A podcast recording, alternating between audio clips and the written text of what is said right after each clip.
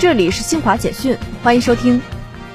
国家统计局服务业调查中心、中国物流与采购联合会十月三十一号发布数据，十月份中国制造业采购经理指数 PMI 为百分之四十九点二，在调查的二十一个行业中，有十一个位于扩张区间，制造业景气面总体稳定。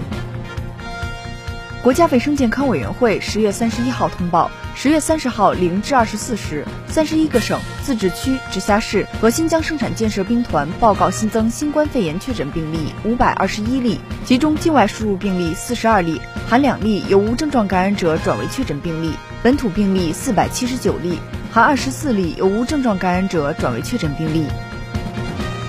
二零二二年法国羽毛球公开赛三十号落幕。中国羽毛球队收获女单和混双两个项目冠军。值得一提的是，夺冠的队员何冰娇和郑思维、黄雅琼都是连续两站比赛背靠背拿到冠军。